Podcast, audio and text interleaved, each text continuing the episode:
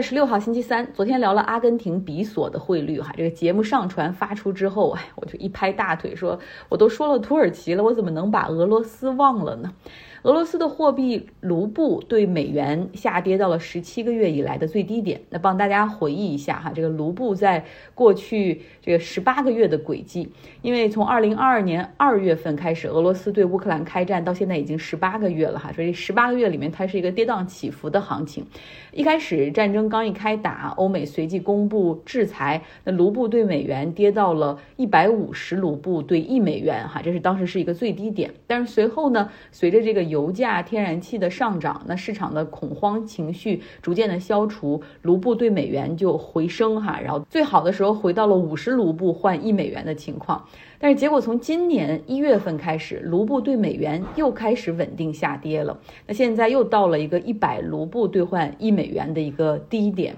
所以是十七个月来的低点。卢布贬值的一个主要原因就是俄罗斯经常项目收支的恶化。那根据俄罗斯央行定期。披露的数据显示，俄罗斯四到六月份，也就是二季度的他们那个经常账户的盈余只有八十六亿美元，相比一到三月这个一季度有所下降，主要是因为出口的这些，尤其是原油的价格的下降，哈，导致他们收入的一个锐减，然后再加上这个军事支出今年是加倍了，哈。他们的这个情况都这样了哈，还对外去披露数据，不知道有一些数据可以选择性的不披露吗？对不对？然后可以做一些调整，暂不披露，对吧？或者以后好了再披露。那卢布的持续走低，让俄罗斯央行不得不采取行动进行应对。他们举行了紧急会议，决定加息百分之三点五，将基准利率提高到了百分之十二。我们昨天也说了，阿根廷的那个汇率降低之后，他们也立刻提高利率哈。因为作为货币保卫战的第一步，基本上就是希望能够稳住这些资本。你看利率提升了，你先不要外逃哈。加息只是第一步，俄罗斯央行还在考虑说，如果进一步看到货币外流的情况出现的话，他们可能会启动更强硬的手段，就是资本管制，那就是软的不行就来上硬的哈。那在过去十八个月里，当卢布跌到最低点的时候，俄罗斯的央行曾经一下子哈，就是一夜之间加息到百分之二十，所以他们的那个工具池里面，反正也有挺多可以用的哈，什么极端手段也可以尝试一下。那俄罗斯现在的问题其实很明显，就是这个账户盈余的减少，是因为军事上的支出在增加，然后收入在减少。那么其实政府在其他方面的经济支出肯定是要缩减开支的，所以从海外的投资基本上是不可能进来哈，这增长性就非常的小。俄罗斯对乌克兰的战争已经进行到十八个月了，大家不要忘了，在这中间发生了这个俄罗斯在战场的受挫。原本计划是闪电战，变成了现在的持久战。原本以为一周之内可以攻下基辅，哈，结果现在变成了俄罗斯开始战术的收缩啊，战术的后退。那也别忘了这个瓦格纳集团的这个军事政变，哈，就连雇佣军的这些集团都准备啊，直接开车到莫斯科，至少擒拿下国防部长。所以这就是俄罗斯现在的一个情况。那经济数据哈也是明摆着的。那比如说俄罗斯的一些工业，像他们的汽车工业，汽车产量在二零二二年下降了百分之五十六。那可能国外的供应链的一些这种关键部件的供货有问题。更重要的是，其实他们的国内工人会经常举行罢工，要求提升工资，因为通胀保持在百分之五到百分之六之间，那工资上涨只有百分之四，大家实际收入下降哈，在购买力上明显能感觉到这钱越来越不值钱了。所以就要求提升工资，所以这中间有一些劳动力紧缺的情况，哎，所以这个俄罗斯的问题不小哈。嗯，那俄罗斯这个国家是一个很骄傲的灰熊，它不是一个能够轻易接受战争失败的国家，因为一直都觉得自己的军事很强大嘛，引以为傲，甚至它可以是社会很多问题的遮羞布。所以一旦如果是失败了，或者是在战场受挫，就会引发深刻的思考，甚至变革哈。比如说这个十九世纪克里米亚战争的失败，当时就像一面镜子，让很多俄国人惊醒哈，就认为原来我们的军事是这样的薄弱。然后技术落后，行政上的无能，哈，跟英法这样的国家一比，哈，就是相形见绌。呃，那一战的困境激发了俄国国内的反抗情绪，就是要面包不要战争，哈。后来在一九一七年的时候，二月革命爆发，推翻了俄罗斯的君主制。到了二十世纪八十年代的阿富汗战争，简直就是覆盖苏联从盛及衰的那关键的九年哈。所以可以说，在阿富汗的失败，间接成为了导致苏联解体的一个导火索之一啊。这就是为什么这个战争现在即便是僵持的阶段，即便很难哈，这个普京也不愿意妥协哈，因为这个 consequence 后面的后果哈是是巨大的。好，我们来说说美国前总统特朗普再次遭遇指控，这已经是第四次了。这一次起诉他的是乔治亚州的检察官，他们通过了州法院的大陪审团投票，正式对特朗普以及他的十八个幕僚、助手、律师发起了刑事指控。那还是针对二零二二年总统选举之后，特朗普和他的团队。啊，不断的这个骚扰乔治亚州的很多的这个官员，然后要求他们去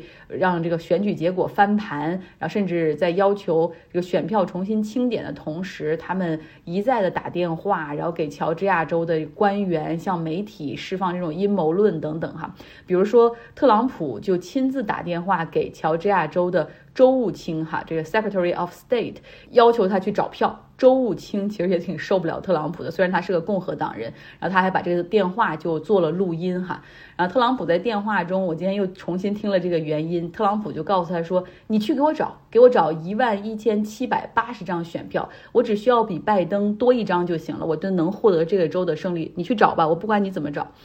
你说这个证据是多么的明显哈？那特朗普的幕僚中呢，他的私人律师朱利安尼，然后他就是锁定了一个不知道在哪儿找到了一个选举。统计站的工作人员的名字，然后他在电视上、媒体上反复的说啊，就是看到这个人把一个 USB 的接口插到了选票的计票机器里面，然后让病毒蔓延，得走了特朗普的选票。然后他的这份言论其实引起了特朗普在乔治亚州的那些支持者对这个工作人员以及他家人的骚扰。然后他的那些支持者不断的去工作人员家的附近去堵他，哈，要求他去改票。然后这个工作人员和他母亲甚至三次。打九幺幺报警哈，后来呢还不得不更换了住处，因为实在太危险了。所以特朗普和他那些幕僚在乔治亚州试图篡改选举结果的证据哈，我这只举了两个最明显的，其实还有很多很多，包括他们在 Twitter 上的陈述啊、电话录音、电视访谈、媒体采访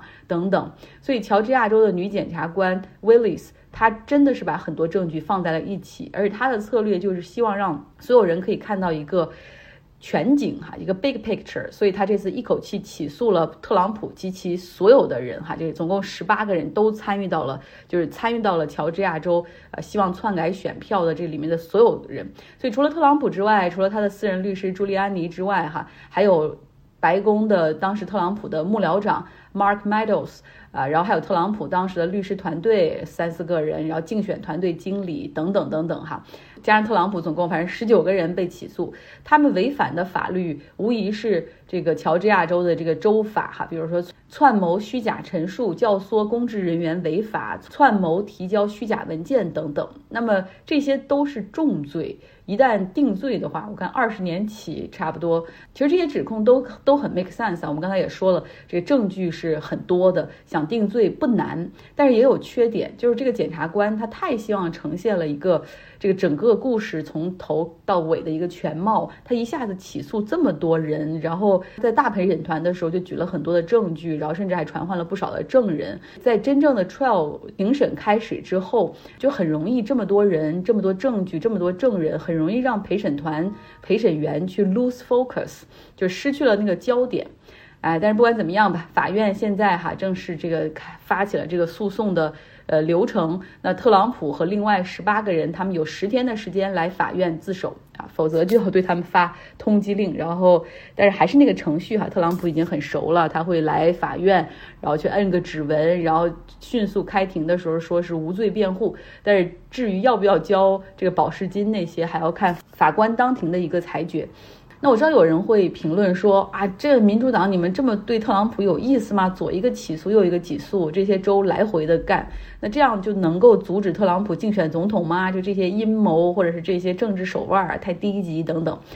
其实我觉得你实际上去看看特朗普做的这些事儿哈，就是呼吁支持者去国会阻击合法的一个选票程序，打电话给州的这个办公室，给州政府的办公室，要求他们去给他找选票，要求去颠覆拜登的这个选举结果啊，去煽动阴谋论，煽动这种阴谋论。阻止合法的这个程序，就做了这么多很明显的违法的事情。如果他不被追责的话，那我觉得这是这个法律体系有问题，对吧？不能因为他是前总统，那更不能因为他要竞选总统就对他放弃起诉或者搁置起诉。哈，好了，现在特朗普面临着四个不同地区的。联邦和州的起诉，他的律师团队有至少八个人，然后差不多从今年一月份到现在，他的律师费也已经有两千七百多万美元了。呃，当然，他的支持者还在源源不断的给他捐助哈，然后他也在自己的竞选 campaign 上也不停的说让大家给他打钱，因为竞选的 campaign 的这个捐赠的这个钱，他必须要用于竞选，对吧？你这个不能百分之百用来给他支持打官司，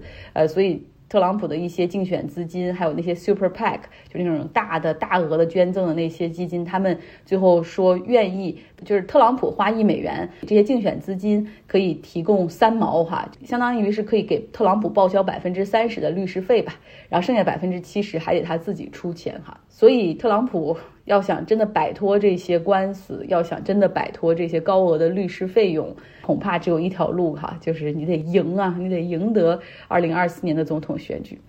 今天节目就是这样，明天应该不会发哈，因为明天我们会有一个什么 offshore wind networking event，就是要去一个一个活动上去社交一下，呃，那我们就后天见。